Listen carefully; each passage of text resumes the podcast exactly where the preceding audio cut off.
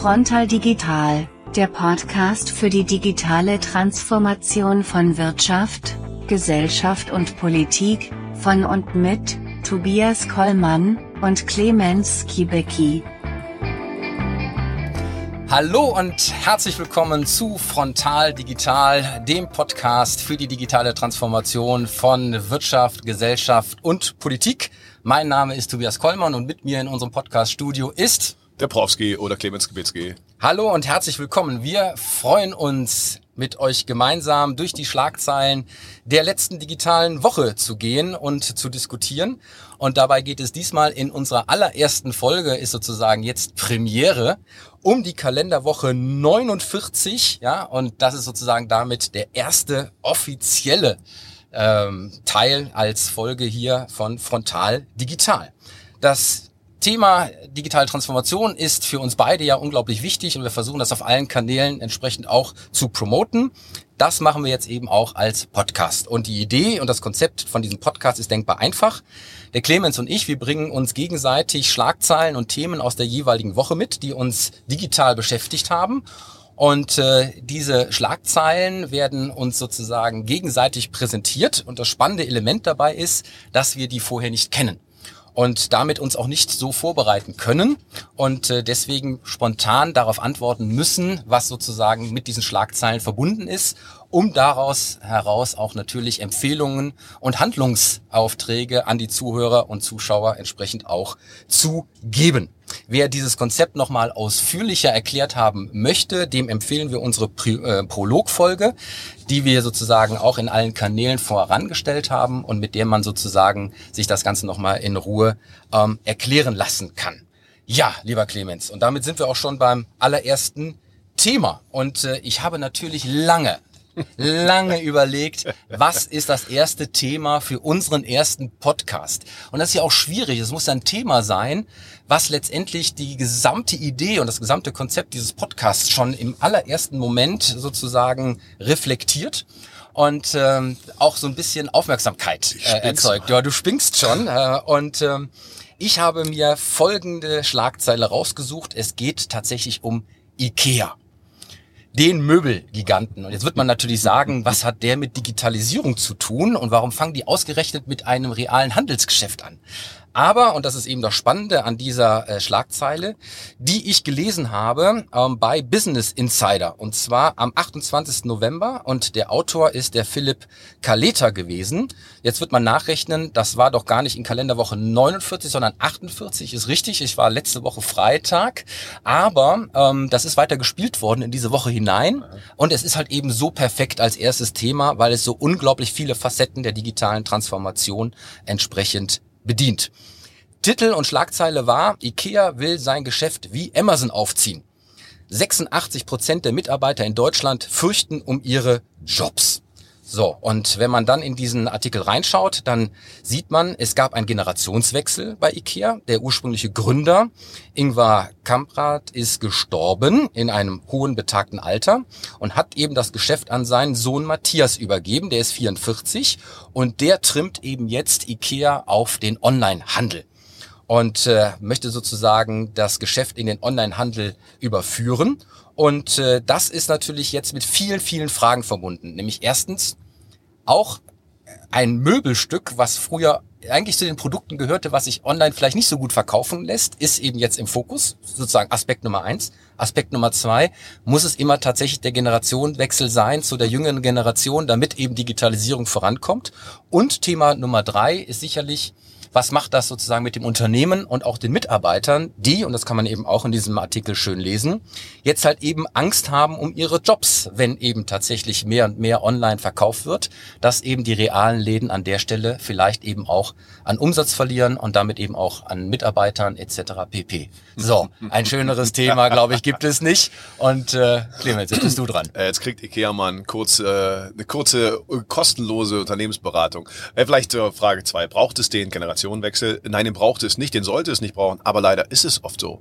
Es liegt einfach daran, dass die Einstellung dort ist bei vielen äh, Gründern und das sind ja sehr, sehr, das sind, das sind ja verdiente Menschen, die haben ein Unternehmen hochgezogen. Da muss ich denen leider auch in meiner Praxis sehr oft sagen, Leute, ihr könnt nicht warten, das machen dann meine Kinder. Nee, nee, ihr müsst das jetzt vorbereiten in der Strukturwandel, der läuft ja schon äh, volle Kanne und ihr, ihr könnt dann nicht sagen, dann mach du mal, dann ist es zu spät, weil dieser Wandel läuft und wir müssen dann längst schon darauf vorbereiten und äh, reinkommen. Und ähm, ja, deswegen ist das so in dem Fall bisschen schwierig und zu sagen, naja, die Möbel, die, ähm, ähm, die verkaufen sich ja vielleicht nicht so. Das ist zwar richtig, die Möbel, viele andere Produkte auch. Du bist ja bei Glöckner mit Stahlträgern und so, die werden auch nicht dematerialisiert oder so ein Quatsch. Das ist ja nur ein, das ist ja nur ein Teil. Aber die Rahmenbedingungen des digital vernetzten Zeitalters, die gelten ja für alle Produkte. Und was die meisten Unternehmen wirklich leider ey, 2020 nicht am Schirm haben, ist ein einheitliches Verständnis von dem, was da eigentlich passiert. Und für mich der wichtigste Part, den ich mit denen bearbeiten würde, ist ja nicht, dass sie ihre Produkte da irgendwie vernetzen. Das müssen sie auch machen und sowas. Ja, das ist auch wichtig. Aber wichtig ist erstmal die Erwartungshaltung, die auf der Kundenseite entstanden ist. So wie Amazon machen, das sagt man so einfach. Es geht ja nicht darum, das Gleiche wie vorher einfach online zu machen, sondern wir leben jetzt in einer digital vernetzten Welt, in der es keine Trennung mehr zwischen online und offline gibt aus Sicht des Kunden. Und aus Sicht des Kunden wird die Erwartungshaltung hinsichtlich Service, Einfachheit, individualisierten Informationen über das, was ich eigentlich haben möchte, von den Besten auf meinem Smartphone geprägt. Mhm. Ja, und deswegen sind natürlich alle mit Amazon, Google, Facebook und allen anderen, die auf meinem Smartphone sind, in Konkurrenz. Und das haben die meisten nicht auf dem Schirm. Und es ist ja so, dass gerade bei dem Produkt Möbelstück ja früher mal gesagt wurde, äh, das wird sich nie online verkaufen, weil ich immer den haptischen Eindruck brauche. Das war immer so die Meinung der Anbieter, die sozusagen an der Stelle das auch als Entschuldigung genommen haben, sich diesem Kanal erstmal nicht zuzuwenden. Aber der Kunde ist sozusagen auf der anderen Seite derjenige, der entscheidet und der will eben offensichtlich auch online bestellen. Man sieht das ja auch an vielen, vielen dann digitalen Konkurrenten, Home24 und andere, die sozusagen um die Ecke gekommen sind und eben auch diese Art von Produkten letztendlich online anbieten und verkaufen. Von daher, eigentlich gibt es doch kaum noch ein Produkt, was sich nicht online verkaufen lässt, oder? Äh, ja, es gibt schon Produkte, wo natürlich der haptische Eindruck wichtig ist, aber das, die verstehen halt nicht, dass das nicht ein Entweder-Oder ist wir, jeder von uns, ist doch kein Entweder-Oder. Früher hieß mal der hybride Kunde oder irgend so ein Quatsch. Sondern als so Marketing-Menschen äh, ausdrücke, die natürlich Quatsch sind. Ich suche mir das raus, was gerade für mich am besten ist. Und wenn das gerade ist, mir etwas anzuschauen oder zum Supermarkt um die Ecke zu gehen, weil es schneller, einfacher ist oder wie auch immer, oder was zu bestellen, dann suche ich mir das raus, was für mich am besten ist. Und diesen ganzheitlichen Eindruck, dieses eben Einkaufen von allem, mit allem drumherum, also digitale Vor- und Nachbereitung gehört natürlich dazu. Das ist eins. Die Customer Experience, wie man so schön sagt, wird halt geprägt von den Besten in der vernetzten Welt. Und das erstmal als Grundverständnis dorthin zu setzen dass man das nur schafft, wenn man intern Prozesse hat, die eben konkurrieren mit den Googles, Facebooks, Amazons dieser Welt, dass man dafür digitale Infrastruktur hat, die die Prozesse vernetzt und nicht hintereinander und in Silos und in Abteilungen und so weiter abdeichselt. Das muss erstmal am Anfang geschafft werden. Und ich sag mal, äh, durchaus mit Erfolg, weil äh, die Zahlen gibt es auch in dem äh, Artikel. Ähm, der Online-Umsatz wuchs bei IKEA um 33 Prozent und steuert inzwischen 494 Millionen Euro zum Gesamtergebnis bei. Und das sind immerhin 10 Prozent des Gesamtumsatzes. Das heißt, das ist einfach ein Kanal, den kann IKEA nicht mehr äh, ignorieren, wie eben viele andere auch. Und ähm, er bringt eben auch konkreten Umsatz und das Stichwort ist Multichanneling. Ja, Multichannel, das ist One Channel, das ist eine Welt. Das geht ja auch einher mit vollkommen neuen Präsentationskonzepten für Produkte, weil auch das kann man in dem Artikel schön nachlesen.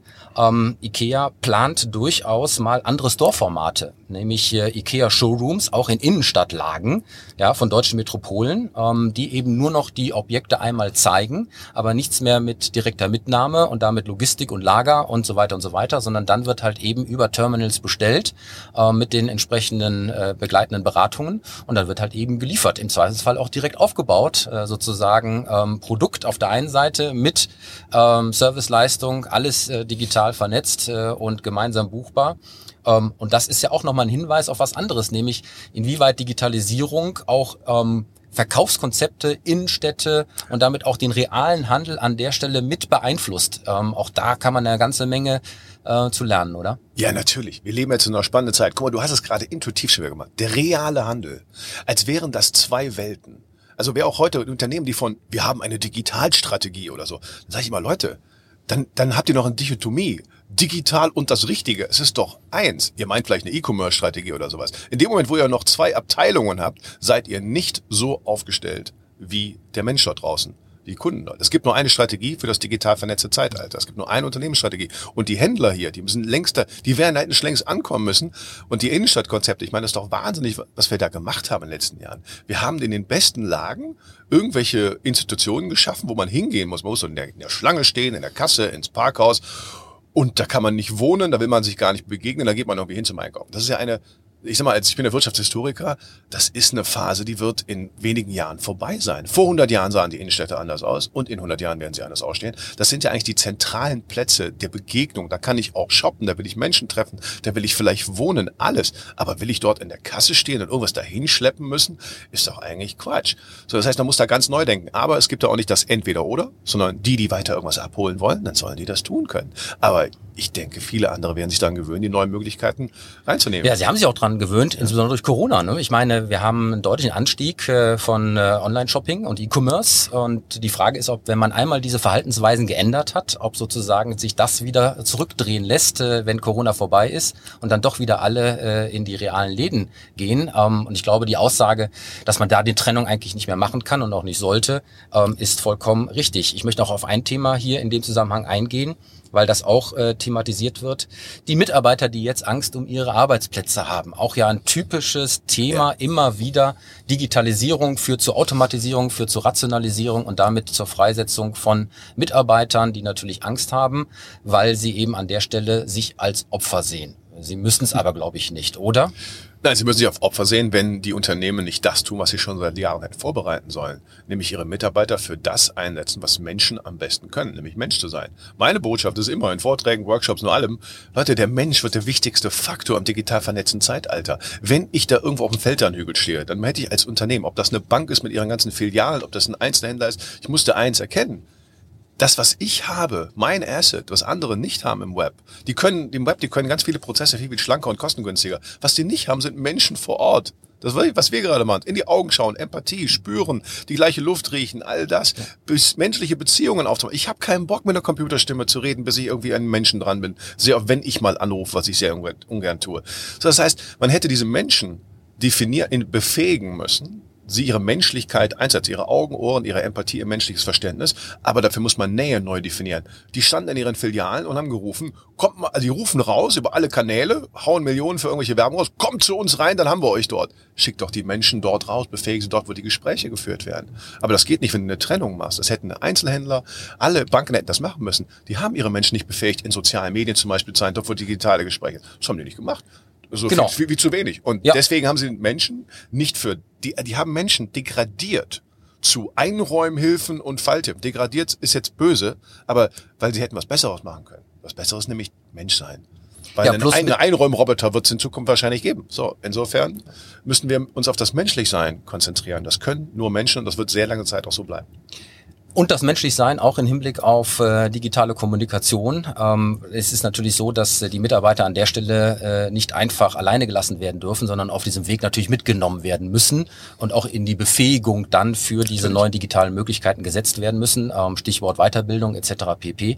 Ähm, und ich glaube, dass nur dann äh, sozusagen auch ein Gesamtkonzept aus einer digitalen Transformation und digitalen Wandel wird, wenn halt nicht nur Produkte und Prozesse und darauf aufbauende Plattformen digitalisiert werden, sondern eben auch die Organisation, die Strukturen und eben auch die handelnden Akteure, sprich Menschen in allen Ebenen befähigt werden, ähm, diesen Wandel mitzugehen. Genau. Und dann sind wir wieder beim Thema mit den Gründern und den Gründerfamilien. Da ist leider sehr oft so, dass erst die Nachfolgegeneration im digital vernetzten Zeitalter da reingeboren ist und das er spürt. Also wenn ich, wenn ich nicht in sozialen Medien zum Beispiel bin, als ein Beispiel der Digitalisierung, dann fühle ich ja gar nicht, wie Kundennähe sich durch Schnelligkeit, Interaktion und so weiter definiert. Und wenn ich das nicht spüre, dann werde ich auch nicht Notwendigkeit erkennen. Ja, was haben wir aus diesem Fall gelernt und aus dieser Schlagzeile? Ich würde mal sagen, erstens, äh, niemand kann dem digitalen Wandel entgehen, ähm, egal welches Produkt, egal welche Vertriebsstruktur. Digitalisierung wird überall eine Rolle spielen. Punkt eins. Ähm, Punkt zwei ist, äh, man muss alle auf diesem Wandel mitnehmen, ähm, über alle Ebenen, auch im Hinblick auf die Befähigung und Qualifikation der Mitarbeiter, sie in die Chance zu versetzen, auch selber sozusagen diesen digitalen Schritt mitzugehen. Und äh, Nummer drei, ähm, man muss nicht immer ähm, auf den Tod des Patriarchen warten, äh, um sozusagen äh, der jüngeren Generation das Thema digitale Transformation in die Hände zu geben, sondern es muss halt eben sich am Markt orientieren. Der Markt ist jetzt. Wir können eben an der Stelle sozusagen ähm, äh, äh, nicht darauf warten, bis sozusagen ein naturgegebenes Ereignis ähm, sozusagen den digitalen Wandel an der Stelle beschleunigt, ähm, sondern wir müssen in den Unternehmen mit den handelnden Akteuren jetzt sozusagen äh, das Thema digitale Transformation in Angriff nehmen. Ganz genau. Und da reicht nicht irgendwie so ein Chief Digital Officer oder so lustige Funktionen, sondern das muss ein, eine, eine Hierarchie, eine so tolle Marke, ob das Ikea oder andere sind, die sind natürlich gewachsen in den Rahmenbedingungen des Industriezeitalters. Und man ändert eine Hierarchie nicht von unten, so bottom-up. Das ist irgendwie nett für Kultur, das kann man machen. Aber hier muss die Botschaft von oben kommen. Deswegen würde ich immer die komplette Geschäftsführung muss äh, zu, also sagen, ihr seid verantwortlich. Ihr könnt das nicht abgeben. Da ist keiner für zuständig. Und hört bitte auf, die zu fragen, die ihr immer gefragt habt. Die sind im Zweifelsfall genauso alt wie ihr. Das heißt, äh, die können Prozesse. Und ich komme immer in ein Unternehmen und dann sehe ich schon die von tollen Unternehmensberatungen oder Agenturen gemachten Konzepte. Und dann frage ich mich, warum habt ihr es nicht umgesetzt? Ich sage warum, weil die das Why, das am Anfang nicht verstanden haben, ja. dass es ein ganzheitliches Thema ist. Und wenn das Why das berühmte, das Warum nicht klar ist, wird weder die Geschäftsführung vorangehen, noch die Menschen mitmachen. Die sagen, ja, okay, können wir machen. Ja, steht ja alles auf dem Papier. Nee, ich muss das leben und ich muss das fühlen. Tatsächlich habe ich persönlich eine andere Meinung zum äh, CDO, zum Chief Digital Officer. ja, ich bin nämlich durchaus Anhänger dieser Funktion und zwar bin ich zwar langfristig deiner Meinung, ähm, alle müssen digital sein, alle müssen das digitale Verständnis haben. Da ich aber diesen Zustand nicht von 0 auf 100 erreichen werde, ist es gut, in der Übergangszeit jemanden zu haben, der verantwortlich ist, gleichberechtigt mit in der Geschäftsführung sitzt und diese Themen schlicht und ergreifend anschiebt, um alle anderen heranzuführen, äh, bis zu einem Zustand, wo eben alle sozusagen das verinnerlicht haben. Also ich glaube, da ist immer so eine Frage des, des zeitlichen Bezuges. Ich glaube, am Anfang ist das äh, hilfreich, äh, ähm, mit dem Gesamtziel natürlich am Ende, dass alle digital sind. Ich gebe dir vollkommen recht, wenn er eine mächtige Funktion hat. Ich habe auch eher die Fun das beschrieben, was ich sehr oft sehe. Wir haben jetzt ja einen dafür, der kümmert sich darum. Ich habe mal einen Maschinenraum geschickt, da müssen wir uns ja nicht mehr drüber. Nein, ihr müsst alle zusammen auf die Brücke und der kann euch das beim Navigationssystem helfen. Darum wird es gehen. Dann gebe ich dir recht. Das ist ja wie in der Bundesregierung. Wir bräuchten halt nicht irgend so einen Menschen, der irgendwas Digitales macht, sondern wir bräuchten jemanden, der wie ein Finanzminister ist, der ein Vetorecht hat bei allem anders. Weil das ist ja eine übergreifende Funktion. Das sehe ich aber leider in wenigsten Unternehmen, dass das eine sehr, sehr mächtige Position ist. Es ist eher zu oft noch PR und äh, ja, wir kümmern uns mal drum, wir machen mal irgendwas. Und ne, das, da muss man halt dahin, also man braucht die Funktion, aber in einer mächtigen Rolle, weil hier geht es um den mächtigsten und schwierigsten Wandel, den so eine Unternehmensgeschichte vorzuweisen hat. So. Und damit haben wir die erste Schlagzeile ja. für an unserem allerersten Podcast auch schon abgearbeitet und äh, äh damit äh, wechselt sozusagen das Vorschlagsrecht auf deine Seite und äh, lieber Clemens, sei frontal digital. Ja, das bin ich aber doch gerne. Ja, dann gucken wir mal, wechseln wir wirklich mal ein bisschen die, die Ebene dabei. Ähm, ich habe mir ein, ein, Thema, das betrifft natürlich auch alle, aber im Primär ist es jetzt ein, kommt von der großen Politik und zwar der ganz großen. Äh, das hat mich wirklich ein bisschen aufgewühlt, als ich das gesehen habe, weil ich glaube, da laufen ein paar Sachen in eine sehr seltsame Richtung. Und zwar ist das von, äh, zwar auch äh, eigentlich von letzter Woche, aber es schlägt halt vollkommen rein. Und zwar ist das, die Schlagzeile lautet Europas Angriff auf Google und Co. So, was ich da halt wirklich unfassbar fand, ist, ähm, dass die Digitalkommissarin für den Wettbewerb, die Frau Verstager, und der, ähm, wer ist der, wer ist der andere? Ich habe leider, ich muss mal ganz kurz hier hin. Ähm, so ist nämlich Papier. Man hat die Dinger irgendwo hingelegt, die Schlagzeilen. So, der EU-Binnenmarktkommissar, der Herr Breton, die zusammen möchten die Europäische Union zu einem Datenbinnenmarkt machen, auf dem der optimale Zugriff auf digitale Informationen für alle gesichert ist. Klingt super. Das klingt toll. Wir wollen alle, dass Europa in Sachen Daten als dem Werttreiber des digital vernetzten Zeitalters ganz, ganz toll wird. Dann kommt das Interessante dabei. Ähm, wenn man in die Ausgestaltung geht, da liegt immer der Teufel im Detail. Das Ziel ist richtig, aber der Weg, den würde ich dich gerne mal kommentieren lassen. Sie schreiben, äh, zukünftig sollen die europäischen Datenströme nicht vor allem über die großen US-Internetkonzerne wie Amazon, Google oder Facebook fließen, sondern über unabhängige Organisationen, die ihren Sitz in der EU haben. Dieser sogenannte Data Governance Act soll sicherstellen, dass diese Organisationen dann quasi als Treuhänder auftreten, um Datenströme zu vermitteln. Diese aber nicht kommerziell nutzen.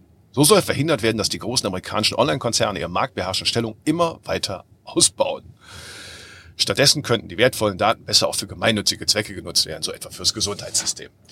Dazu will die Europäische Union auch die Konzerne zu verpflichten, ihre Algorithmen offen zu legen. Jeder müsste erkennen können, warum beispielsweise ausgerechnet eine ganz bestimmte Werbung auf dem Bildschirm erscheint. Wow. Ja, da wow. habe ich auch gesagt, wow. Das ist natürlich ein riesen Riesenthema und ein Riesenfeld, äh, wo wir uns jetzt Stunden unterhalten können. Ich habe äh, äh, spontan daran gedacht, äh, äh, als du mir das jetzt erzählt hast, das ist ja sowas wie Enteignung der Daten äh, und damit sozusagen die Wegnahme eines äh, unternehmerischen Besitzes, ähm, der ja über die geschäftliche Aktivität im Netz stattfindet und ähm, äh, quasi an der Stelle sozusagen einen unmittelbaren Eingriff in die unternehmerische Freiheit äh, bedeutet, ähm, wo ich mich natürlich frage, ob das A rechtlich möglich ist und B natürlich auch in dem Kontext, dass diese Unternehmen ja gar nicht in Europa sitzen, sondern ihren Firmensitz ja auch äh, entsprechend woanders haben, ob das sozusagen im internationalen Kontext an der Stelle ähm, überhaupt funktionieren kann. Die Idee dahinter ist mir natürlich schon klar. Ähm, wir schimpfen ja alle auf die großen Giganten, äh, die da sozusagen sich entwickelt haben. Aus meiner Sicht teilweise etwas zu Unrecht, denn die sind nicht einfach so vom Himmel gefallen, sondern die haben zu einem Zeitpunkt einen guten Job gemacht, als wir alle das Thema Digitalisierung und digitale Plattformen im Netz schlicht und ergreifend verschlafen haben, ja, bis hin zu dem Vorsatz, es irgendwann mal nicht ordentlich angepackt zu haben. Und äh, die haben an der Stelle sozusagen diese Chance genutzt und haben diese entsprechende Marktmacht und Datenmacht aufgebaut. Ich bin natürlich an der Stelle auch kein Freund von dem monopolistischen Missbrauch einer solchen Stellung, ähm, wo man sozusagen dann äh, die Daten, die man hat, dazu nutzt, um andere an der Stelle in ihrem ähm, unternehmerischen Aktivitäten zu beschneiden und zu behindern. Ich glaube, das müssen wir auch klar trennen an der Stelle. Ähm, wo ich aber an der Stelle immer ein bisschen zucke, ist, wenn man sozusagen über die Regulierungskeule jetzt versucht, etwas zu heilen, was man über die ganzen Jahre, die hinter uns liegen, an der Stelle versäumt hat. Das ist für mich immer so eine Bankrotterklärung an die eigene digitale Wettbewerbsfähigkeit, weil wir uns damit schon eingestehen, wir kommen an denen nicht mehr vorbei. Das heißt, wir haben das schon verloren, wir haben gar keine Chance und da wir keine Chance mehr haben, müssen wir da jetzt sozusagen rechtlich ran. Ähm, Und das ist schon ein bisschen eine Aufgabe für mich, anstatt weiterzudenken, was sind sozusagen die Schritte und die Innovationen und die Technologien, die danach kommen, äh, die dann uns in die Pool Position bringen können, um da entsprechend anzusetzen, ohne den anderen hinterherzulaufen. Und ähm, die, die, die, die Frage, die damit verbunden ist, ist natürlich auch, noch viel größer, ja, digitale Souveränität in Europa äh, zwischen den Wirtschaftsräumen von ähm, USA und Asien, ähm, wie man sich da entsprechend verhält. Ich glaube, das Gute an diesen ganzen Aktivitäten ist, ähm, wir wollen etwas tun und jetzt ist die Frage halt eben, was? Und äh, wie will man jetzt sozusagen an der Stelle äh, agieren? Ich bin immer ein Freund von Innovation und sozusagen von eigenen entsprechenden Aktivitäten, ähm, die halt eben mal versuchen, den anderen dann auch die Butter vom Brot zu nehmen. Da sehe ich insbesondere einen großen Vernetzungsansatz in Europa, weil jedes Land für sich alleine keine Chance haben wird, weil die Datenräume dort schlicht und ergreifend zu klein sind. Nur der digitale Datenraum Europa wird uns in irgendeiner Art und Weise in die Lage versetzen, äh, hier bestehen zu können. Und jetzt ist die Frage, wie schaffen wir den? Und wie schaffen wir den sozusagen auch in einem Wettbewerbsumfeld? Ja. Und äh, ähm, da müssen wir mal auch die ganz alten ähm, Hierarchien aufbrechen und diese Deutschland AG denken und so weiter und so weiter. Wir müssen uns ähm, als europäisches Unternehmenskonstrukt verbinden, auf Plattformen gemeinsam diese Aktivitäten schaffen. Ja, und auch bereit sein, die Daten zwischen Unternehmen in Europa auszutauschen. Denn das passiert ja auch nicht. Jeder kämpft für sich selber, jeder ist dabei, sozusagen sich äh, selber zu positionieren. Dass aber jeder für sich genommen zu klein ist in diesem Feld, ja, wird oftmals nicht gesehen, ja, weil man immer noch so an die reale Wirtschaft denkt, da habe ich es geschafft, also schaffe ich es auch im digitalen Bereich, aber das Spiel funktioniert dort eben anders. Das sind so meine ersten Gedanken, wo ich sage, nur in einer vernetzten Welt kann ich über Kooperationen, über Unternehmen und alle, die damit in Verbindung stehen, gemeinsame Daten- und Wirtschaftsräume entstehen lassen, die dann auch gegen andere eine Chance haben. Und das sollten wir tun, insbesondere auch im B2B-Bereich, wo wir noch führend sind und den Zugang zu Märkten haben. Ja, und äh, nicht immer nur sozusagen gegen die anderen mit der politischen Keule schießen, sondern selber eben auch wirtschaftlich sich auf die Hinterbeine mal setzen und etwas selber tun. Ganz genau. Den letzten Punkt würde ich direkt nochmal aufgreifen. Ich halte diese, diese, diese Ankündigung der EU-Kommission hier als eine völlige fatalen Höhepunkt des bisherigen falschen Weges. Das ist, da wird eine, da wird politische Energie verschwendet. Das ist wirklich Enteignung. Legen Sie mal die Algorithmen offen und geben Sie uns die Daten. Das ist eine komplette Enteignung. Erstens werden die Amerikaner und Asiaten dann niemals mitmachen. Dazu, deswegen, und jetzt konzentriert man sich darauf, als ist dieser allmächtige Staat oder in dem Fall die EU in der Lage, das irgendwie zu tun. Das ist, ähm, äh, also das wird erstmal sehr viel politische Energie verschlingen, indem wir wieder weiter Zeit verlieren. Weil eins ist dabei ja total unberücksichtigt. Ich gebe dir recht, bei den Datenräumen, die müssen, die Austauschprozesse müssen einfach sein. Aber was hier passiert ist, es wird ja so getan, als sind das da diese bösen Amerikaner und da müssen wir doch irgendwas tun. Ich muss dazu immer sagen, wie du es eben gesagt hast, die haben ja die richtige Chance genutzt. die haben sich das nicht ergaunert oder erschlichen, die haben sich das schlichtweg erarbeitet durch einfach Angebote, die maximal einfach sind, wo ich nicht mit Geld bezahlen muss und, und, und. Das heißt, alleine diese ganze Schelte, diese, diese vollkommene Energieverschwendung, zu sagen, wir gucken, wir müssen mal die Erfolgreichen regulieren, einschränken, besteuern. Das ist doch ehrlich gesagt ein erbärmliches Konzept. Ich müsste doch mal hingehen und sagen, habe ich verstanden, was die Werttreiber des digital vernetzten Zeitalters sind? Dann gucke ich mir die Erfolgreichen an, versuche von denen zu lernen. Wenn ich sie nicht kopieren kann, dann muss ich halt andere Wege in diesen neuen Rahmenbedingungen sehen. Und das, das du mit Innovationen meinst. Aber das hier vorzulegen, das ist einfach nur ein Holzweg, der weitere Jahre verschwenden wird. Also ich gebe dir an der Stelle, wie gesagt, ja recht. Ich möchte nur eine Einschränkung nochmal betonen, die ich eben auch schon gebracht habe wenn Google hingeht und sozusagen ja. seine Monopolstellung missbräuchlich äh, sozusagen nutzt, um beispielsweise auch in den Rankings und all dem ähm, Unternehmen zu benachteiligen gegenüber den eigenen Angeboten, dann ist das schon etwas, wo wir hingucken müssen, Clemens. Ja, das ist vollkommen richtig. Aber das ist ja auch im Wettbewerbsrecht vorgesehen. Missbrauch von Marktmach ist schon ewig im Kartellrecht als eben Missbrauchstatbestand und muss bekämpft werden. Aber deswegen kann ich ja nicht grundsätzlich sagen, alle, die erfolgreich am Markt sind, sind schon mal Marktmissbräuch. Deswegen wird ja im Wettbewerbsrecht auch ganz genau unterschieden. Es gibt dort die, weil, weil natürlich volkswirtschaftlich macht es Sinn, selbst wenn es nur einen Monopolisten geben würde, wenn der sich gut verhält, dass die anderen theoretisch dorthin kommen könnten, dann ist es vollkommen fein, weil dann gibt es ja einen Grund dafür, dass da Monopolisten gibt, weil es eben dort Synergieeffekte gibt, sodass wir nicht, wir brauchen auch nicht äh, drei Gleisschienen nebeneinander, wo dann der Zug mal an dem Tag dort fährt, dort fährt, dort fährt. Das ist ja Quatsch. Das heißt, im Wettbewerbsrecht unterscheidet man, wurde eine marktbeherrschende Stellung erarbeitet im Wettbewerb am, am Kunden, dann ist das erstmal okay. Das ist nicht verboten, sondern der Missbrauch dieser Marktstellung ist verboten. Das muss auch weiter, weiterhin bekämpft werden. Wir verwechseln nur so oft, dass man sagt, ja, die Bösen, die müssen wir dann bekämpfen.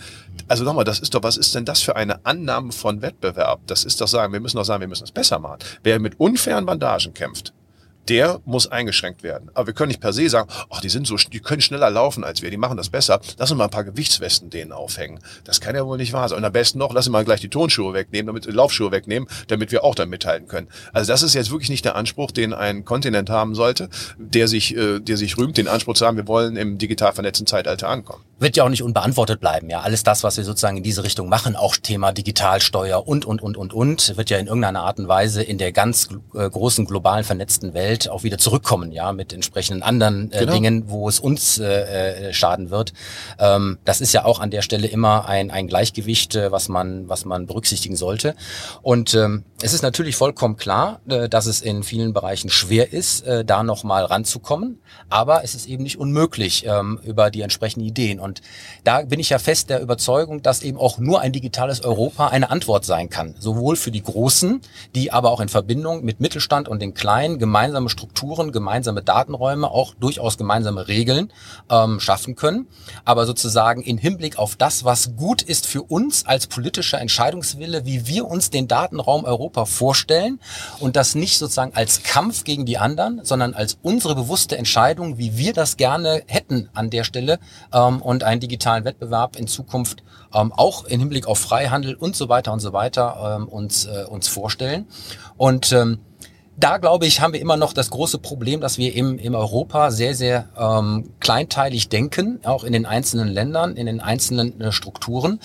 Und ich mache das nur mal an einem Beispiel deutlich. Ähm, solange es wir nicht schaffen, dass nicht in jedem europäischen Land ein Startup mit mehr oder weniger der gleichen Idee entsteht, ja, die sozusagen dann versuchen, erstmal ihre Heimatmärkte zu erobern, ja, und dann erst international äh, zu gehen im Hinblick auf Europa, sondern wenn man nicht von Anfang an, sage ich mal, auch ähm, Förderstrukturen und äh, gemeinschaftliche Ansätze schaffen, wie eine, ein, eine Europa-Holding für Startups mit gleichen Ideen, ja, wo sozusagen auch eine Europaebene in so eine Holding investieren kann, um das direkt europäisch im Gesinn auf den gesamten Datenmarkt zu konstruieren, haben wir es natürlich immer etwas schwerer ähm, im Hinblick auf schnelles Wachstum, gute Reichweite, Relevanz und Reaktionsfähigkeit. Und was eben nicht passieren darf, ähm, ist, dass ein, ein Startup mit einer guten Idee in einem Land gut und groß wird und dann einfach aufgekauft wird. Ja, und damit eben auch wieder weggenommen wird. Und äh, ich glaube, dass wir dort einfach anders denken müssen. Wir müssen europäischer denken, wir müssen größer denken, wir müssen ähm, digitaler denken, wir müssen den elektronischen Mehrwert in Hinblick auf Gesamteuropa durch Startups, auch in der Vernetzung von großen Unternehmen an der Stelle, ja, anders definieren. Und äh, das ist noch eine große Aufgabe. Ich würde aber nur mal eine Sache bemerken dazu. Größer europäische Denken ist vollkommen richtig. Aber das heißt nicht, dass man das Richtige denken muss. Also die bisherige, also was ich hier raushöre aus dieser Schlagzeile, ist genauso wie beim vorangegangenen Digitalkommissar. Da ist so ein bisschen die Denkweise, ja, wir müssen nur alle zusammentun, dann sind wir stark genug und dann werden die schon nach unserer Pfeife tanzen. Das ist ja völlig abenteuerlich. Ich muss ja meine eigenen Leute mal berücksichtigen. Ich kann nicht sagen, du hast gerade gesagt, wie man sich das in Europa vorstellt. Wer hat denn eine genaue Vorstellung davon? Ich sehe weder in der deutschen Regierung noch in der europäischen Regierung ein ganzheitliches Verständnis und Konzept, ein Standortentwicklungsplan, wo ich sage, boah, der macht aber total Sinn. Das ist ein Weg, den man geht. Ich sehe nichts davon. Ich sehe die komplette politische Energieverschwendung auf Einschränkung, Regulierung der Großen. Das ist doch kein Konzept für die Zukunft. Das ist doch nicht führen ins Digitale, äh, ins Digital von der Zeit. Das ist doch nicht das, das Erobern des Neulands, wie Frau Merkel das mal 2013 nannte. Das, da muss noch Konzepte, dass wir es besser machen. Und dabei müssen wir eine Sache berücksichtigen. Nicht nur, was Politiker vorstellen, Vorstellungen sind, sondern wo machen denn die Menschen mit? Ich muss doch die realen Ergebnisse am Markt berücksichtigen. Wenn ich sehe, dass, nehmen wir mal die Großen, auf Facebook wird immer geschimpft und dann Datenanalyse, Skandal und, und, und. Die ganzen Skandale, schauen wir uns das Wachstum von Facebook mal einfach an. Die Menschen interessiert das nicht, wie das in den Medien und der Politik wiedergespielt wird. Die wachsen einfach immer noch. Ich muss doch mal akzeptieren, dass die eigenen Menschen in Europa offensichtlich nicht, also in ihrem Verhalten nicht zum Ausdruck bringen, ähm, was da teilweise in Medien und Politik gespielt wird. Das ist so ähnlich wie, wir sind ja hier in wunderschönen Köln, 1795. Meiner Kenntnis nach war es so, dass die, äh, die Kölner haben nicht gegen die Franzosen gekämpft. Die haben gesagt, warum sollen wir denn für so einen alten feudalen Staat Preußen hier kämpfen? Wir machen mal die Tore auf. Die haben Eigentumsrecht Grundrechte, Individualrechte, viel moderneres System. Ist doch okay, probieren wir mal aus. Und jetzt muss man einfach mal schauen, die ganzen Europäer, die bei Facebook, Google, Amazon und so weiter sind, die werden ja nicht ausgepeitscht, um das zu nutzen. Und das sollten wir mal mit einbeziehen in die Konzepte. Das heißt, nicht irgendwelche moralisierenden Vorstellungen wie ähm, äh, welche Vorstellungen in den Hinterzimmern entstehen, sondern eben die Menschen mit einbeziehen. Ja, Gegenargument natürlich da ist immer, die haben ja gar keine Entscheidung mehr, weil es gibt keine Alternativen. Sie müssen es machen, ja, und sie müssen auch allem zustimmen, weil sie sonst die Sachen nicht nutzen können, die von einem anderen nicht angeboten werden. Und das ist genau der Punkt für mich. Wir müssen eben selber mal Alternativen schaffen. Dafür brauchen wir aber ein Konzept. Dafür brauchen genau. wir eine Vision, da brauchen wir, sage ich mal, eine Strategie für das, was wir erreichen wollen und das entsprechend zu tun. Da reicht es für mich auch nicht, der Digitalgipfel der Bundesregierung hat ja diese Woche stattgefunden. Wenn sich Frau Merkel dahinstellt und einfach nur sagt, das war auch eine Schlagzeile, die ich allerdings gepostet habe, deswegen habe ich sie heute nicht mitgebracht, ähm, sie mahnt halt eben mehr Tempo bei der Digitalisierung an. Da sage ich, ja, was hast du denn die letzten 15 Jahre äh, gemacht? Genau das. Und äh, ähm, das ist aus meiner Sicht zu unspezifisch, ähm, weil das ist nicht äh, die Beantwortung, was wollen wir denn erreichen? Nur Tempo im Hinblick auf irgendwas beantwortet nicht die Frage, was ist denn irgendwas? Ich, wollte ich gerade sagen. Und äh, ja. ich sag mal, sie ist ja vieles und man kann sie auch mit vielem in Verbindung bringen, aber eine Digitalkanzlerin war sie für mich persönlich äh, in dem Zusammenhang noch nie. Ich würde das Wort digital kann man ja, also man muss ja jeder, je, also jeder, der in so einer Position ist, braucht doch ein Standortentwicklungskonzept. Frau Merkel ist ja 2005 Kanzlerin, 2007 kam das iPhone, YouTube ging 2005 online, Twitter 2006. 2013 sagte sie, das Internet ist für uns alle Neuland.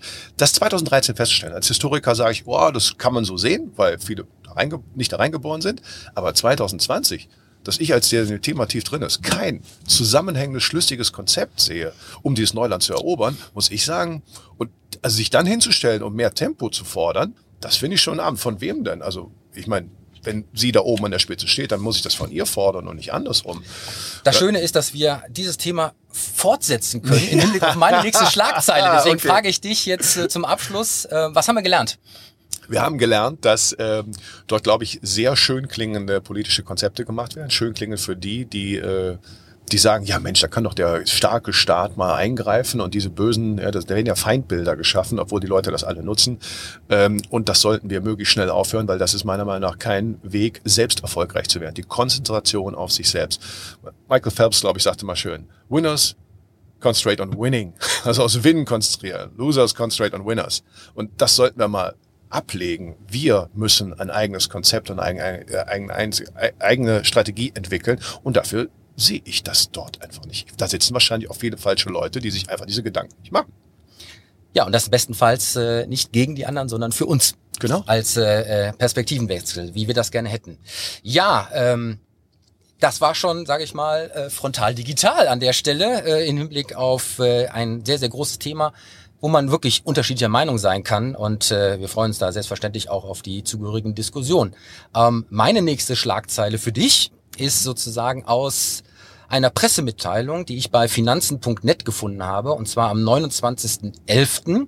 Und ähm, äh, diese Pressemitteilung äh, knüpft ein bisschen an an das, was wir gerade schon besprochen haben. Von daher eine sehr, sehr schöne Verlängerung. Die Schlagzeile lautet, mit der Gründung der Digital Corporation Organization vereinigen sich fünf Nationen, um eine digitale Zukunft für alle zu verwirklichen.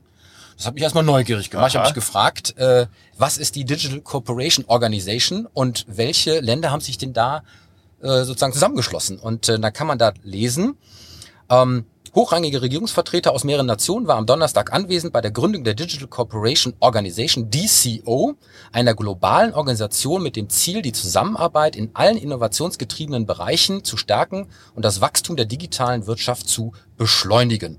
Und da kann man lesen, wer das ist. Und überraschenderweise ist es Bahrain, Jordanien, Kuwait, Pakistan und Saudi-Arabien. Und was habe ich da spontan gedacht? Äh, die gründen eine digitale OPEC. Und offensichtlich äh, ist in dieser Region erkannt worden, dass die digitalen Wirtschaftsräume eben für die Zukunft die relevanten sind oder mitrelevanten sind und eben auch dieses Naturprodukt irgendwann ja mal versiegen wird und man sich dort neu aufstellen muss.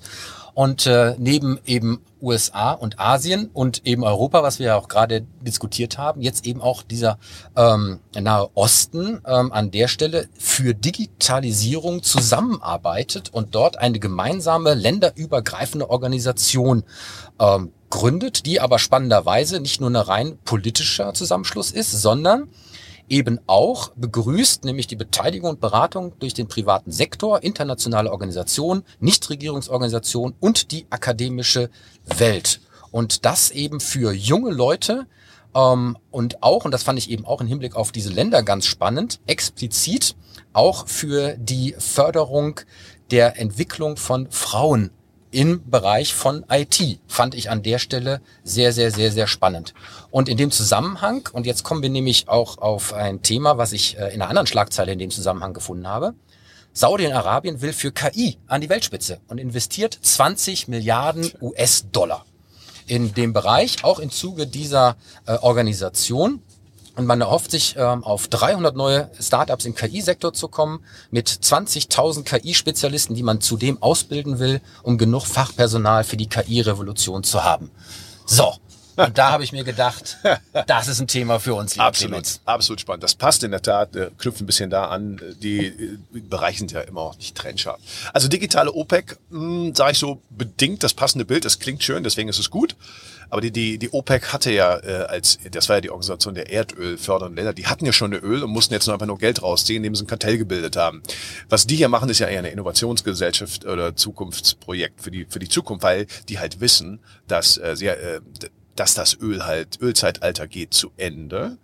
Und sie haben es ja mal probiert, so ein bisschen mit Tourismus und sowas. Und jetzt haben sie halt erkannt, dass was viel lukrativer ist, weil es im Standort ungebunden ist, ähm, dort einen Innovationsraum zu schaffen. Finde ich einen sehr, sehr cleveren, spannenden Ansatz. Ich hatte ein bisschen davon gehört, also nicht von der Organisation selber, aber ich habe eben gemerkt, dass in dem Bereich Blockchain, in dem ich so ein bisschen unterwegs bin, dass dort immer mehr Unternehmen dorthin gehen. Und wenn ich da 20 Milliarden höre, ich glaube, die Kanzlerin hat mal gesagt, wir wären führend in der Welt und mit drei und jetzt haben sie es gerade aufgestockt auf fünf Milliarden. Äh, ähm, ja, ist halt nicht stimmig. Ne? Also wenn, äh, wenn, wenn die, was braucht man für um so ein Innovationszentrum zu werden. Und die anderen Themen mit, mit äh, Frauen in IT, das ist natürlich auch sehr, sehr sinnvoll, weil sie einfach dort neue Ressourcen holen. Ne? Und Leute, also sie schaffen eine Innovationsplattform. Dafür brauche ich aber nicht nur Geld, dafür brauche ich vor allen Dingen natürlich Rahmenbedingungen. Absolut. Ja, wir hatten ja eben darüber geredet, Europa hat die höchsten Datenschutzhürden der Welt. Also wenn ich über KI irgendwas weiß, dann ist das, dass man verdammt viele Daten dafür braucht. Und wenn die halt schwierig einzubeziehen sind, ähm, dann ist das eben schwer. Wenn die dort etwas machen, vor den, im arabischen Raum, vor den Toren Europas, irgendwo in der Welt sich neu positionieren und sagen, wir schaffen hier eine Innovationsinsel mit viel Geld und Rahmenbedingungen, wo ganz viel entstehen kann, dann halte ich das für einen extrem äh, cleveren Schachzug. Wenn sie es schaffen, sich so zusammenzutun und wirklich die Leute anzuziehen, weil wir müssen ja nicht alle dahin ziehen. Das kann ja von überall passieren. Da sitzen Server, da sitzen Unternehmen. Wahnsinnig clever Offshore. Ich meine, das, äh, das Bild, äh, die Daten sind das Öl des 21. Ja. Jahrhunderts, wird ja auch immer wieder strapaziert. ja, man kann natürlich sagen, das ist insofern ein hinkender Vergleich, weil Öl ist eine abnehmende Ressource, während Daten ja sozusagen eine aufbauende Ressource ist. Äh, es werden immer mehr Daten, mit denen man an der Stelle agieren kann. Und von daher ist der Vergleich an der Stelle sozusagen ein bisschen hinkend. Ähm, spannend finde ich, dass ja diese Organisation offen ist für weitere äh, äh, Partnerländer. Und ich sag mal, da könnte ja dann auch irgendwann mal so eine digitale Freihandelszone entstehen. Ja, ich sag mal weitergesponnen. Jetzt lassen wir mal die politischen Rahmenbedingungen Saudi-Arabien und so weiter mal ein Stück außen vor. Ähm, das ist, glaube ich, eine andere, ein anderes Themengebiet. Aber es ist so sehr, sehr spannend. Und äh, du hast ja gesagt, äh, 20 Milliarden US-Dollar für KI. Ähm, an der Stelle und die fünf Milliarden hier bei uns, ähm, vielleicht da nun mal, weil ja eben auch, auch das ist sehr schön für äh, den Hinweis auf den Digitalgipfel diese Woche, ähm, von diesen fünf Milliarden, lieber Clemens, ich weiß nicht, ob du das wusstest, sind gerade mal 60 Millionen Euro abgeflossen. Ja, das heißt, hier werden mal wieder ankündigungspolitikmäßig ähm, Fördertöpfe geschaffen, ja. die an der Stelle aber nicht ankommen, aus welchen Gründen auch immer. Und auch von den 100 KI-Professuren, ja, die die Bundesregierung schaffen wollte, ist ja bislang nur ein Bruchteil besetzt. Ja, und damit wechseln wir wieder sozusagen äh, die Seite und ich spiele den Ball zu dir rüber, lieber Clemens, äh, und sei frontal digital. Ja, danke, da ist der Ball wieder bei mir. Mal jetzt weg vom äh, Großen und Ganzen, mal wirklich zum Hands-on in der Praxis von uns allen äh, in der Wirtschaft. Ähm, die Schlagzeile ist ganz einfach. Homeoffice wird viel gewünscht, außer von Führungskräften. So, da gab es eine große Umfrage und damit wird natürlich festgestellt, dass Corona bedingt viel, viel mehr Menschen ähm, jetzt gelernt haben, zwangsweise teilweise, aber manche auch gerne freiwillig, viel, viel mehr Menschen gelernt haben, von zu Hause aus zu arbeiten. Homeoffice ist ja übrigens der, wieder so eine, so wie Handy, ne, so ein deutscher Ausdruck, der es im Englischen gar nicht gibt. Die sagen Remote Work, aber ist egal. Wir sind jetzt immer in Deutschland. Homeoffice so, und da kommt eben raus, dass die Mehrheit äh, der befragten äh, Mitarbeiter sich auch vorstellen kann, gerne mehr von zu Hause aus zu arbeiten, also diese hybride Form äh, zu nutzen. Außer bei den Führungskräften. 25 Prozent lediglich sagen, das können wir uns vorstellen. Das heißt, der große Mehrheit, 75 Prozent, drei Viertel, wollen eigentlich das nicht. Sie wollen wieder zurück zum alten Modell mit viel physischer Präsenz. Wie ist das zu erklären oder ist das gut oder ist das schlecht? Ein spannendes Thema, was natürlich wieder mal viele Facetten hat, äh, äh, lieber Clemens. Ähm, auf der einen Seite bin ich natürlich schon sehr überrascht, was auf einmal digital möglich ist äh, durch die Pandemie. Und dazu gehört natürlich auch äh, zwangsweise das Arbeiten von zu Hause aus, äh, mit allen Vor- und Nachteilen, die damit in Verbindung stehen. Und ähm, ich glaube, dass an der Stelle ähm, die Perspektive der Führungskräfte sein könnte im Zuge dieser Studie, dass sie natürlich ein Stück weit Kontrolle verlieren, ähm, Führungszugriff, ähm, nicht ganz genau wissen, wird auch wirklich zu Hause gearbeitet in der gleichen Art und Weise, wie das im Office getan wird. Ähm, die Frage sozusagen der ähm, des Zugriffs auch auf die Arbeitnehmer an der Stelle ähm, mit den entsprechenden Resultaten, die man erwartet. Ähm, das ist vielleicht etwas, was dazu geführt hat, dass die Führungskräfte das nicht wollen, weil sie an der Stelle vielleicht auch ihre direkte und unmittelbare Macht in Hinblick auf, ich gehe mal in das Büro und äh, treibe mal an, an der Stelle vielleicht nicht mehr so ausspielen können. Ähm, auf der anderen Seite ähm, glaube ich, dass das für die Arbeitnehmer ähm, durchaus auch einen Gewöhnungsprozess hat, sich sozusagen an diese Art des Arbeiten zu gewöhnen. Ähm, ich möchte es an der Stelle auch ein bisschen größer einbetten, ähm, weil ich glaube, dass ähm, ja, dieser große Begriff New Work aufgrund auch von Digitalisierung jetzt aber eben nicht nur gleich Homeoffice ist, ja, und sozusagen nicht nur dieses, ich nutze jetzt mal eine Videokonferenz, sondern dass damit mehr verbunden ist und das eben auch an der Stelle mit mehr Verantwortung verbunden ist für den Arbeitnehmer. Denn der muss natürlich unter dieser neuen Arbeitsumgebung auch in der Lage sein, die Arbeitsergebnisse, die erwartet werden, auch zu bringen.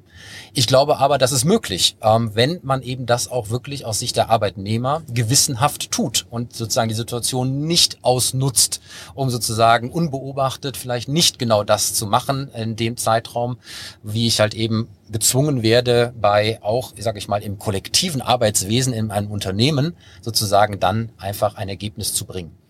Da ich aber fest davon überzeugt bin, dass es da ganz sicher solche und solche gibt, möchte ich sozusagen die Antwort, ob das gut oder schlecht ist, nicht über einen Kampf scheren. Es ist nämlich tatsächlich abhängig von dem einzelnen Individuum. Und es wird Arbeitnehmer geben, die das vollkommen verantwortungsvoll gut hinbekommen, das sogar schätzen, vielleicht sogar besser arbeiten äh, und genauso effektiv und effizient ihre Ergebnisse abliefern können. Und es wird halt eben die geben, die vielleicht tatsächlich die Situation auch ausnutzen. Äh, und an der Stelle gibt es eben immer Licht und Schatten. Aus Sicht der Führungskräfte zeigt aber diese Umfrage etwas anderes, nämlich die generelle Abneigung zum Thema Wandel. Ähm, weil machen wir uns nichts vor, Digitalisierung bedeutet erstmal Veränderung. Und das wird halt eben nicht immer gewollt, ja, weil man eben weg muss von dem, was haben wir immer, immer schon so gemacht. Mhm. Ja, das bedeutet, die Führungskräfte müssen sich erst auch mal daran gewöhnen, dass eben die Digitalisierung neue Arbeitsformen bringt. Und das möchte ich mal ein bisschen ausweiten im Hinblick auf Flexibilität, Agilität, neue Arten und Weisen, wie ich Projektgruppen zusammensetze, ähm, wie gearbeitet wird, wie ähm, auch über verteilte ähm, Teilnehmer an Projektgruppen sei es digital oder nicht digital, halt eben hier neue Arbeitsweisen entstehen werden. Und äh, da sehe ich halt insgesamt eine Abneigung auch in Seiten der Führungskräfte, dieses ganze Thema mal anzugehen und damit auch, ich sag mal, unter dem großen Stichwort Digital Leadership, ja, sozusagen ganzheitlich zu denken und äh, sozusagen nicht nur eine Antwort zu geben, ja, Homeoffice sind wir schlecht, weil wir dann eben sozusagen an der Stelle nicht an unsere Arbeitnehmer glauben. Das ist ja auch irgendwo etwas, was sozusagen eine, ja, ein, ein kein Vertrauen. Ja, kein Vertrauen, sozusagen eine, eine, eine Aussage, die sozusagen gegenüber den Arbeitnehmern auch so vor den Latz geknallt wird, nach dem Motto, äh, wir schätzen euch sehr, aber Vertrauen tun wir euch an der Stelle nicht. Ganz genau. Ja, es ist natürlich, Vertrauen ist immer eine zweit, also ein beidseitiger Weg. Ne? Und ich äh, finde es sehr, sehr spannend, diese Untersuchung, weil es für mich nämlich ähnliche Dinge zeigt wie für dich also erstmal, das geht ja nicht mehr weg. Es, es geht ja nicht für alle Jobs. Also klar, der Elektriker wird nicht Homeoffice machen, das ist vollkommen logisch, aber für die Jobs, wo das geht, äh, gibt es natürlich völlig neue Vorteile für Arbeitnehmer und Unternehmen. Ich spare Reisezeiten, ja, der Wettbewerb auch um Arbeitnehmer. Ich muss nicht Leute dazu bringen, dass sie umziehen, ihren Wohnort verlagern und, und, und all sowas. Ganz, ganz viel, viel mehr Flexibilität oder mehr Flexibilität eben auf allen Seiten. Aber wir sehen eben, dass hier, dass, dass das nicht mehr weggehen wird, weil es eben viele Vorteile bietet und von vielen Menschen gewollt ist. Und deswegen brauchen wir aber leider neue Führungskonzepte. Und das sind natürlich, ich weiß, was du meinst, das sind Menschen, die haben sich vielleicht äh, Jahre durch Hierarchien mit alten Führungsprinzipien nach oben gekämpft. Jetzt sagen sie, ja, jetzt machen wir neue. Das ist nicht leicht für die, aber es geht ja nicht anders. Und da entsteht auch ein Wettbewerb die gleichen Menschen haben sich ja vielleicht schon schwer getan. Du und ich haben es jahrelang erlebt, ja, äh, Social Media, was für Führungskräfte? Nein, da kann ich doch nicht sein. Ich glaube, heute ist immer noch fast die Hälfte der, der DAX-CEOs hat keinen Twitter-Account. Nicht, dass du Twitter unbedingt brauchst, aber du brauchst natürlich Nähe und so weiter, musst ja spüren. Und wenn ich da nicht sein will, dann wird's halt schwer. Und hier geht's ja auch um dezentrales Arbeiten und Führen und miteinander vielleicht auf neuen Wegen vernetzt sein. Das ist ein Teil und der muss jetzt einfach angenommen werden. Anders wird's nicht gehen. Aber ich brauche eben andere Qualitäten. Das ist richtig. Ja, ich brauche vor allem auch andere Qualifikationen auf beiden Seiten, ja, mit diesen neuen Arbeitsformen umzugehen. Und das muss auch ein Stück weit erstmal erlernt werden. Und deswegen glaube ich auch, dass wir dort eine gewisse Zeit brauchen, um sozusagen uns den neuen Möglichkeiten an der Stelle anzupassen und daraus das Beste zu machen. Ähm, wir sind ja sozusagen an vielen Stellen durch die Corona-Pandemie kalt erwischt worden und mussten zwangsweise umstellen. Ja. Und das ist eben auch etwas, äh, wo ich sage, hätten wir das mal vorher lieber aktiv selber getan, wären wir an der Stelle jetzt nicht kurzfristig negativ überrascht worden mit allen Wechselschmerzen, die damit vielleicht auch verbunden sind.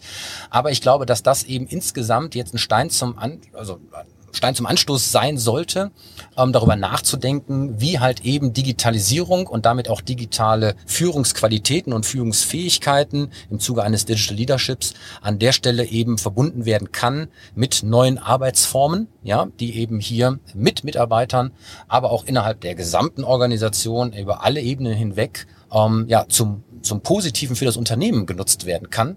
Und ähm, ich habe andere Studien gelesen, ähm, die eben durchaus zeigen, dass ähm, jetzt die Arbeitskraft, die Arbeitsleistung, damit die Produktivität nicht ähm, so gesunken ist wie ursprünglich angenommen ähm, und man dort auch die Effekte nicht ganz auseinanderhalten kann, was sozusagen wirklich Corona bedingt und was sozusagen Auswirkungen aus den daraus abgeleiteten Arbeitsprozessen, die dann digital stattgefunden haben, ähm, bedingt. Ähm, ich würde mal es positiv formulieren.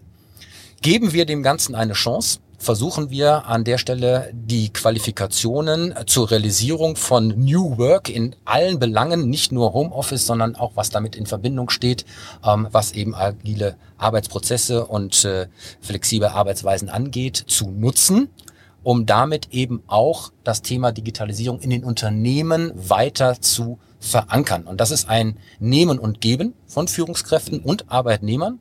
Und ich sag mal, das ist sozusagen nicht nur ein Digital Leadership seitens der Führungskräfte, sondern auch ein Digital Followship durch die Arbeitnehmer.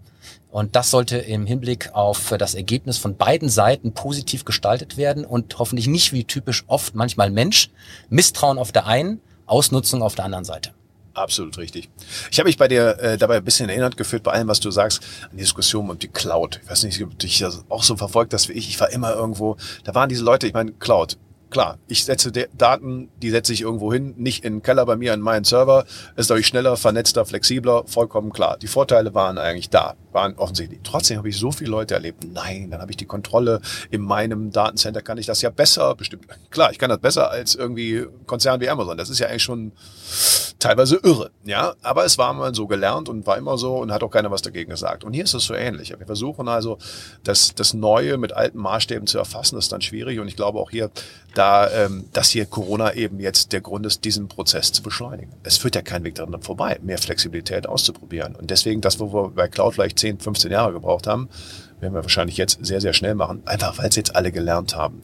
Und wir haben bestimmt noch, muss sich vieles einruckeln. Also die Infrastruktur ist ja teilweise auch nicht da. Die Dinge sind nicht gelernt. Wir sind jetzt dadurch einen Schnellkurs gegangen und dann wird sich rauskristallisieren, was eben davon gut geeignet ist und was nicht. Aber ich bin der Meinung, dass die Konzepte äh, der Führung sich da massiv ändern werden, weil man jetzt muss. Und ich bin mal positiv. Ich hatte genau in dem Kontext, ähm, muss ich sagen, eigentlich zwei Anfragen von Unternehmen, die genau gesagt haben, können wir nicht so ein Führungskräfteprogramm machen? Die zielten noch ein bisschen ab auf so, wie inszeniere ich mich bei einem Zoom-Call, sowas. Und da gesagt, müssen wir vielleicht ein bisschen weiterdenken. Und ich glaube, da, da, da kommt man jetzt auch hin. Und äh, du hast ja das Thema Fortbildung angesprochen. Das brauchen wir massiv, aber eben aus einem Guss, aus einem Verständnis raus. Nicht irgendwas mit Digitalisierung machen. Und New York wäre etwas, wo man da anfangen kann. Oder Digital Leadership, wie man es nennt. Das ja immer die schönen Buzzwords, aber eigentlich geht es ja genau darum.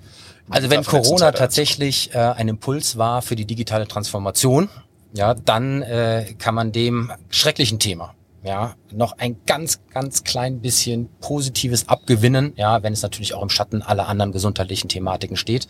Aber wir wurden gezwungen, ähm, uns dem Thema hinzuwenden.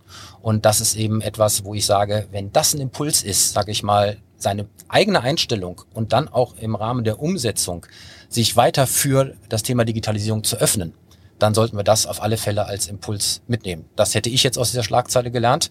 Ähm, was hast du gelernt? Ja, Genauso. Ich glaube, sagen, da sind wir jetzt wirklich gezwungen worden. Alle haben jetzt die Erfahrung gemacht, was geht, aber auch was nicht geht. Das Physische wird ganz wichtig, das Zwischenmenschliche, nur wahrscheinlich gezielter und punktueller. Und viele andere Sachen werden wir halt ersetzen können, weil es effizienter ist. Das haben jetzt viele gelernt. Insofern wird es wahrscheinlich wirklich ein positiver Push werden. Der darf aber nicht da stehen bleiben. Lieber Clemens, ich gucke so ein bisschen auf die Uhr. Ja. Ich habe noch, glaube ich, äh, erkannt, dass wir die Zeit für ein einziges Thema haben. Äh, das wollen wir an der Stelle auch bringen. Wir haben mit Wirtschaft angefangen. Ähm, man wird sich erinnern, ähm, IKEA und das Thema digitale ja. Transformation. Ich würde gerne mit Wirtschaft aufhören und zwar auch vielleicht mit einem ganz konkreten Thema für, für alle Unternehmen da draußen und Unternehmer. Ähm, denn ich habe noch mal eine Schlagzeile gefunden vom 30.11.2020 von äh, Antje Frommfeld äh, im Presseportal.de von Grevin Medien. äh, und äh, man wird wissen, Greven Medien, alte Telefonbuchverlag. Der Adressbuchverlag. Äh, und ja. äh, die äh, Titulierung hieß Social Commerce auf dem Vormarsch. Studie von Greven Medien zeigt, Corona-Krise hat jeden Zehnten zum Social Shopper gemacht. Und ich glaube, das ist eine perfekte Schlagzeile für dich. Denn ähm, knapp ein Drittel der Deutschen hat schon einmal über Social-Media-Kanäle eingekauft. Ähm, während der Corona-Krise ist jeder Zehnte zum Social Shopper geworden. Ähm, und das ist natürlich auch ein schöner Hinweis. Ähm, führend ist dabei Facebook als Kanal Nummer eins ähm, für das Thema Social Commerce. Und jetzt muss man vielleicht erstmal eingehend erklären, lieber Clemens, was der Unterschied zwischen Social Media Shoppen und normalem E-Shoppen ähm, und warum hat das jetzt an der Stelle sozusagen äh, einen Schub bekommen und was sind da sozusagen die Aspekte, ähm, die man aus so einer Schlagzeile mitnehmen kann? Also erstmal muss ich ein bisschen grinsen, weil ich habe 2007, äh, die wir zusammen ein Buch geschrieben, Verkaufsweg Social Commerce. Und damals haben wir das, das den ersten Leuten hingelegt, die haben gesagt, was soll das denn sein? Und also wie immer so blöd, ne? wenn man zu früh kommt, ist halt nie so gut. Ähm, da sind aber eigentlich das äh, so ein bisschen beschrieben, lange bevor das da da ist, was heute möglich ist. Was ist Social Commerce? Es geht eigentlich darum, die, die, das Einbeziehen von sozialen Komponenten in direkte Verkaufsmaßnahmen. Das war ehrlich gesagt nie anders, nur nicht im Großen. Ja, was ist der Unterschied zum Online-Shopping? Ich meine, die ersten Ursprünge von Social Commerce war eigentlich schon, dass man äh, weg von der äh, Offline-Geschichte, das Amazon war das damals, andere haben es aber auch gemacht, vorangetrieben hat, wir ziehen immer die Kundenmeinungen ein. Das war ja diese Bewertung und diese Rezension, das waren schon die ersten Social-Elemente, ich also die eigene Marktseite, also die Käuferseite mit einbeziehe. Und dann haben wir eben verschiedene Verlaufsformen gehabt, dass wir halt äh, immer mehr Empfehlungen geben. Also das ist nichts Neues, weil Empfehlungen waren immer schon der, der wichtigste Faktor für ja. Vertrauen. Auch im Zeitalter der genau. Fernsehwerbung. Genau. Ja. genau, das hat sich nicht geändert. Das ist auch altpsychologisch immer schon da gewesen. Empfehlung von mir bekannten Personen, da gibt es einfach einen sozialen Bezug, die haben eben kein kommerzielles Interesse, das war immer schon wichtig. Social Media hat ja nur das ermöglicht, was Menschen immer schon gemacht hätten. Das ist ja immer die Botschaft des alten Wirtschaftshistorikers. Und was Facebook, also in dem Fall vor allen Dingen über Instagram jetzt gemacht hat, ist, dass sie eben das technologisch ermöglicht haben, dass ich halt direkt an den Menschen bin, die ich mir selber ausgewählt habe. Das sind heute auch sehr, sehr viele Influencer. Wenn die dann Produkte präsentieren, das ist ja mehr als irgendwie QVC-Verkaufsfernsehen, sondern ich habe ja die Illusion oder ich kenne die ein bisschen näher und dann kann ich halt mit einem Klick direkt einkaufen an der Stelle. Das heißt, ich nutze halt den direkten Impuls und muss keine Umwege mehr geben. Also ich habe nicht mehr wie früher, wo ich getrennte Kanäle habe. Ich sehe etwas, und muss dann in ein Geschäft gehen oder in einen neuen Shop, sondern Social Commerce ist einfach das komplette Vernetzen zu dem Zeitpunkt. Ich kann den Impuls sehen und sofort verbinden. Plus die Tatsache, dass natürlich auch äh, die Einkaufsmöglichkeit inzwischen direkt in den sozialen Netzwerken genau. implementiert ist, genau. ja, und man beispielsweise auch bei Facebook als kleiner Mittelständler seinen eigenen Shop aufmachen kann. Genau. Ja, wir sehen das ja auch in also Amerika, gerade hier von einem deutschen Gründer Shopify oder sowas, dass eben auch viele eben sehr, sehr einfach direkt mit reinkommen. Aber eben diese Einbeziehung der Marktseite und das Social, das wirklich das Zwischenmenschliche. Was wir jetzt schon seit ein paar Jahren, aber dieses Jahr war es nochmal richtig groß, sehen, ist da Vorreiter ist eben China. Das ist der, der Singles Day, den wir da gesehen haben. Das wird hier immer bezeichnet. Der Singles Day ist also der Verkaufs äh, der, Ver der Sonderverkaufstag würde man, hätte man es früher genannt, der nicht der Schlussverkauf oder so etwas.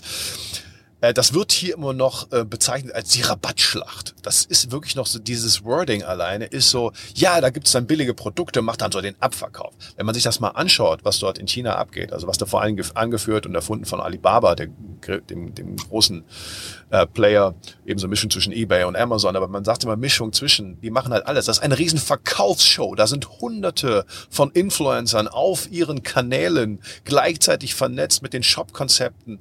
Das heißt, äh, da wird da werden die Leute, denen ich sowieso jeden Tag zuhöre, ja, also weil ich die interessant finde, aus welchem Grund, von Schauspielern bis irgendwas und reine Influencer, die als Influencer aufgebaut worden sind, dass du da direkt mit einem Klick einkaufen kannst. Dort, wo die sind. Also da, wo das Interaktive, das Social stattfindet, kann ich sofort einkaufen. Das sind keine getrennten Welten mehr.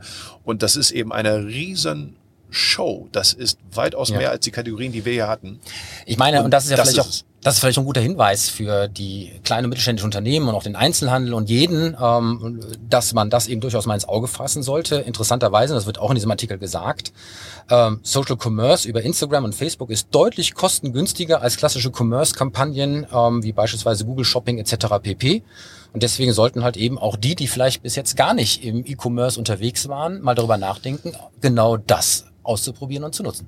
Ja, richtig. Bei diesem, ich würde mal den Hinweis geben, bei dem, das ist günstiger als, muss man natürlich sagen, richtig gemacht. Ja. ja. Und der und die Social Commerce ja auch der Ausdruck, das hatten wir eben bei der IKEA-Diskussion, als ich die eigenen Mitarbeiter genannt habe. Die soziale Komponente, das Zwischenmenschliche, wird immer wichtiger, weil halt das Digitale so viel Arbeit abnimmt, so viel Prozesse effizienter macht, an den richtigen Ort bringt. Ähm, wenn ich sage, jetzt hier mit einem Klick kaufen, swipe hoch und du kannst es kaufen dann muss ich halt keine drei Schritte mehr woanders hin machen. Ich muss erst recht nicht irgendwo hinlaufen. Das muss man doch nutzen. Wenn ich den Zustand der anderen Marktseite kenne, ob jemand gerade total verliebt ist oder traurig ist oder irgendwas, dann kann ich dem noch andere Produkte verkaufen. Darum geht's ja genau, diese Datenkenntnis zu nutzen und den Moment zu nutzen. In einer Welt, in der es keine Trennung mehr zwischen Online und Offline gibt. Deswegen ist der richtige Weg, aber nicht einfach sagen, wir machen das jetzt mal. Also ich höre immer so oft, ich höre mir die Frage, brauchen, sollen wir mal Instagram machen? Und dann sage ich, ja, Sie machen auch kein Telefon, Sie machen auch keinen Brief. Sie müssen das halt richtig verstehen, was da passiert. Das ist nicht noch ein Kanal, in dem man das gleiche macht wie vorher. Social Commerce ist halt ein grundsätzlicher Wandel mit Social First in allen Denkweisen. Die Kanalfrage, die kommt erst hinterher. Das Denken der Menschen, der Einbeziehung der Menschen ist ein grundsätzlicher Wandel, anstatt wir schreien alle an, wie toll wir sind. Das ist was, was völlig anderes.